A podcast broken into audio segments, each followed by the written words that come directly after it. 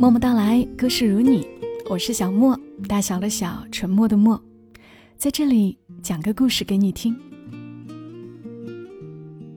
今晚的故事是由真人真事所改编的，出自于作者你最好看。我最先是在豆瓣上看到你最好看他的账号的，后来发现他也有自己的公众号，公众号的 ID 是 City Girl 一九九八。好看人类聚集地，行遍宇宙无数路，倾听人生三两事。今天要听的，就是人生三两事。我那个谈了很多个女朋友的朋友，今天结婚了。我那个谈了很多个女朋友的朋友，昨天午后来电话了，让我买张高铁票，回去参加他的婚礼。我笑着没有答应。上次我们一行人开车回家，他在车上看着视频，家长里短。中途我睡着了，他扯了被子给我盖着。醒来之后，他还是在看视频。我掰了一个橘子递给他，他没吃，说胃不好，不吃。后来我问他，最近有没有新的女朋友？他笑着说，有。还说要拿照片给我看。他在广州给新的女朋友买了口红，我带他去专柜买。我问他：“你女朋友是什么类型的？”他说：“乖乖的，很安静。”试口红时，他们连着线在看色号。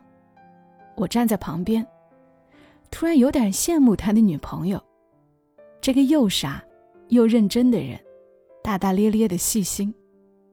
每次谈恋爱，都不会说甜言蜜语，可有时自己吃不饱，也会想着方法，给对方最好的。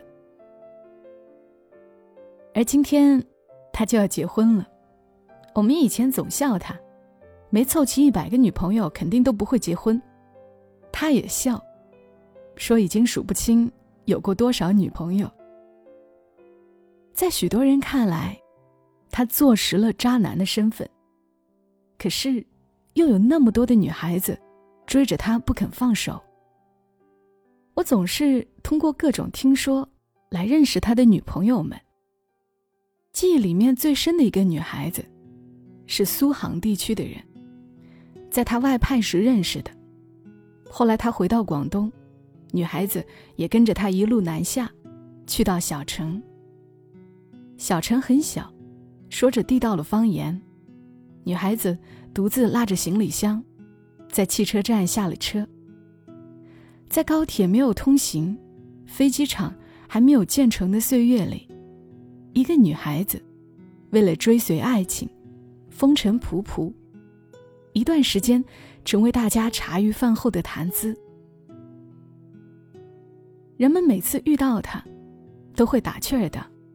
你的那个外地女朋友走了没？他装傻。我哪个女朋友啊？我女朋友那么多，我可不知道你们说的是哪个女朋友。那女孩子来到人生地不熟的城市，出门都是听不懂的鸟语。每当她尝试要融入到这座城市，融入到她的生活时，总败在语言这一关。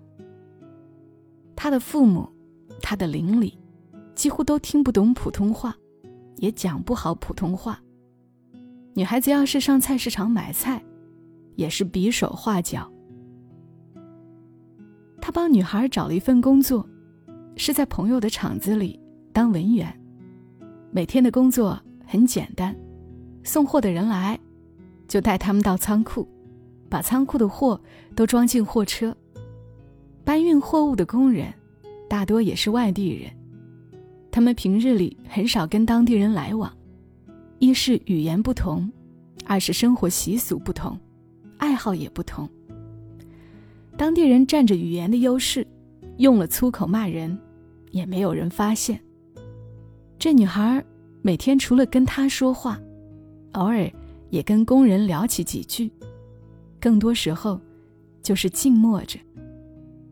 当地人爱吃清淡食物，每天三餐皆是米饭。女孩爱吃饺子跟面，工厂食堂从未有过这两种食物。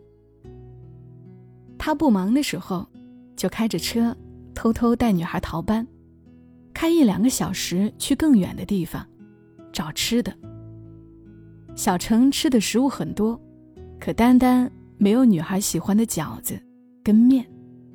他们开着车，来回往返的兜着。每次女孩子想放弃时，他总会伸着手，握紧她的手，说：“肯定有的。”他很执着，一旦女孩想要的东西，就拼了命，一定要满足她。我们都以为他们会结婚，有长辈还试图站出来反对这门亲事。长辈们心中完美的媳妇儿，肯定是当地的女孩子。无论当地的女孩子长得好看与否，性格是否温顺，只要她是当地人，她就会被烙上完美的标签。如往常般，无所事事、平淡无奇的一个下午，一辆轿车停在了他家门口。车子停下后，门打开，走出一个壮实的男汉。汉子耳边贴着手机，操着一口浓厚的地方口音的普通话。几分钟之后，车子上陆续又走下来一个晒得黝黑的中年妇女，扎着的马尾像是经过长途奔波，已经散落成沙盘。一个中年男子，挺着滚圆的肚子，一下车左右张望。最后下来开车的小年轻。一推开门，就从口袋抽出烟来。这四个来历不明的人的到来，引起周边邻居的注意。有几个人从窗户探出头瞧着，也有人拨通了他的电话，更多的都是远远的观望着。事情的发展，并没有满足围观群众的期待，没有群架，没有横刀相向。只有大段大段沉默的谈判时间。原来是女孩子的父母跟兄长，直接从苏杭一路杀过来，以为自己的女儿被骗误入非法组织，可没有想到女孩铁了心跟了他，任父母规劝，兄长恐吓，也是一脸不在乎。男孩子的父母。也加入了劝导的队伍。他们虽然对女孩子客气，不在乎她外地人的身份，可终究还是希望儿子找一个本地的女孩子。一来语言相通，不会每天四目相对，无话可说；二是他把这女孩子宠得没了边际，家务活也从不让碰，更不指望她做洗菜洗碗。打点家里大小事情了，谈判就一直僵着。女孩子的家人是非带走她不可，而女孩却是非跟他不可。一生母女，却没有想到一日反目成仇。女孩的妈妈哭，早上起来哭，中午吃饭哭，晚上睡觉哭，把房子里的每一个角落都哭遍了。而他的妈妈是个老实的妇女，想着安慰女孩的妈妈，却碍于语言不通，也就远远的看着。他的爸爸却撒手不管，毕竟谁都不知道这个女孩会否成为这个家未来的女主人。夜里，他醒来上厕所，见着女孩的哥哥在阳台抽闷烟。这男人是从事货运工作，却出奇的胖，肚子顶着衣服，撑得又鼓又胀。他是这一行最急着回家的人，他已经娶了老婆，有个小家庭要养。这一次南下，丢了好几天的工作，这个月生活又要拮据。竟然是着急，可谁都知道，这谈判得慢慢来，如果没有谈好。往下的日子，又是无穷无尽的拉扯。第五天时，是女孩子的爸爸站出来，又退了一步。女儿可以留下来，但这次必须得先回去。要是回去一年半载，两人还有感情，那谁都拦不住。他要到多远，都让他去。可要是感情淡了，那也不必再纠缠。他没有反对，反倒也劝起女孩来，让她安心跟父母回去。自己半年后就去接她来。起初女孩死活不肯，哭闹着，抱着他送的巨型公仔，哪都不肯去。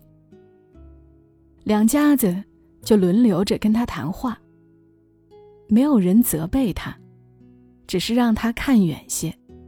毕竟决定了，就是终身；开始了，就没有回头的路。第六天时，女孩子松了口，答应收拾行李跟家人回家。收好行李时，他进来把女孩的行李一件一件又搬了出来，说。就只带几件衣服，回头又来了。女孩笑着，就是喜欢他这种玩世不恭又格外认真的态度。看起来他任何事都没有做，实际上他却在暗地里给了三方莫大的信心，让女孩、女孩的家人都有了信心。女孩回去后。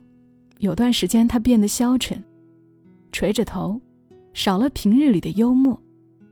我们都在猜测，都在等这一年半载，是否会棒打鸳鸯。毕竟是异地恋，是被称为杀死爱情最好的方式。有多少爱情，是死在距离上？到了第三个月时，人们揣测着，他可能忘记了那女孩，或许。还将有新的女朋友出现。长辈们都说，他天生桃花旺，尽管每日吊儿郎当，好不正经，可到哪儿都有女人喜欢，甚至还都是死心塌地的跟随。春节前后，他消失了半个月，没有人知道他去了哪儿。我们都在猜测，他应该是按捺不住，去了女孩的城市。陪女孩过年去了。可谁也说不准，都是在猜测着，调侃。半个月后，他又出现了，大家见着都问他，可否去了女孩那儿。他笑，也不说话。关于那女孩的信息，本来就少，大家知道他早年辍学，跟着父母一起到处打工。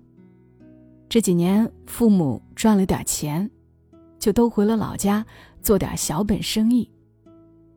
女孩在遇见他之前，是个非主流的不良少女，天天混在网吧打游戏到天亮。要是跟父母吵起架，就抡起刀追着砍。他们相遇的时候，他也只是个跑腿，帮家里亲戚管理一个区的生意。生意一天天难做，最是惨淡那时，每天挨着老板的骂，老板骂，他就笑着打圆场。他看起来圆滑极了，可又令人讨厌不起来。他平日里不上班，就去网吧；他不爱打游戏，就上网去偷菜、看剧。明明都是人生的边缘，堕落的不能堕落了。可遇见彼此，又像见到了光，相互温暖。女孩的年轻是最大的资本，在所有人看来，女孩根本没有必要把赌注放在他的身上。可谁都挡不住一种叫做爱情的东西。等待最后期限时，所有人都看到了这段濒死的感情的结局。有新的女孩。也看到了自己的希望，频繁发起攻击，媒婆上门的次数也变多了。大家都想赶紧凑成新的一段感情，好让这个伤心的男人走出阴影。可就如女孩第一次拉着箱子来到这座城市带来的轰动，他的再次出现，同样造成了小轰动。大家见着都说，他那女朋友又来了，怎么又来了？你们有谁看到吗？这个女孩子的存在就像个传说，所有人都知道，可没有几个人看到过她。这一次的出现，女孩可比上一次低调多了，又住进了他家，住在他的房间里。女孩没有再走出来，用力融入这个城市，试图成为一个本地媳妇儿，而是每天都蹲在家里打游戏。也不再出去上班。男孩中午下班就溜回家给她做饭，晚上下班就带女孩去江边。有些人在傍晚时分看到他们在江边散步。他很高，又壮，要是女孩走在前头，就完全看不着女孩的身影。他们一前一后，像上了年纪的老夫妻。大家都说。他们就要结婚了。有人遇见他的父母，也笑着说：“马上就有喜酒喝了。”长辈见面时，他掏出烟派发，长辈发散权威，说要早日喝到他的喜酒。他笑着摸摸头。夏天结束时，江边游泳的人越来越少，人们不再在夜里。往江边去。那边的夜晚，只剩下几个中年男人，每天扛着鱼竿在钓鱼。钓着了鱼，见着大鱼就装进带来的塑料桶里；要是小鱼，又甩回江边。男人们三五成群，或分散而坐，坐在江边的栏杆上，坐在花圃边，蹲在地上看视频。他们像这座城市。最沉默的人，静静守着这座小城的夜。人们看到他独自开车来江边，每次来都在卖臭豆腐的档口买盒臭豆腐。他捧着豆腐，边走边吃。去江边看别人钓鱼，他总跟那些垂钓者聊天，递过一支烟，问一下当天的收获。垂钓者。把钓来的鱼都送给他，有很大的一桶。有垂钓者问他：“怎么很久没有看到他带女孩子来江边散步了？”他笑，说：“女孩子嫁人了。”秋风起的那天，他开车从南方靠海的小城一路向北，把女孩。送回苏杭家中，谁也没有说分手的事情，两人谈笑着，好像这一趟是他们的蜜月之旅。没有人知道他们为什么分手，可所有人又知道他们为什么分手。大家在聊起那女孩时，都是当成一件玩笑事情，打趣他们的年少无知，而他总是笑。女朋友谈一个又一个，他把女孩子们都带回家，但再也没有带任何一个女孩正式参加过家里的聚会。他曾带那个女孩去参加长辈的生日宴会，宴会上，那女孩就坐在我的身边。他看起来是那么卑微，低声说话。席上的人。都说笑着，他听不懂，一个劲儿的夹菜吃饭。他的妈妈逢人都说不接受这个女孩子，可在席上又偷偷给他夹了几次菜。今天他结婚，我在家族群里看着他穿着西装，又高又壮，搂着他的新娘，像一个长大了的孩子。他牵着新娘的手，走进了婚姻的殿堂，笑得灿烂，又开心。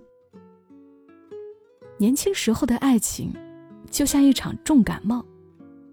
他来了，困在其中，以为对方就是彼此的药方，分开就要痛苦死掉。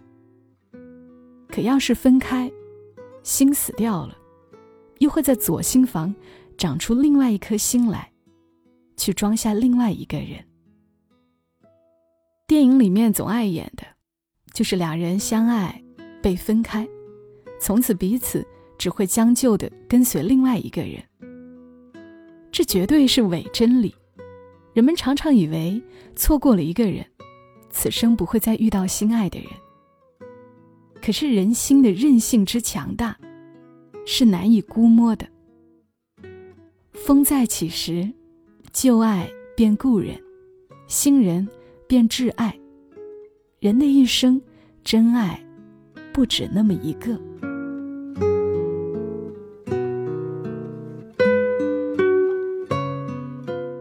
好啦，故事读完了。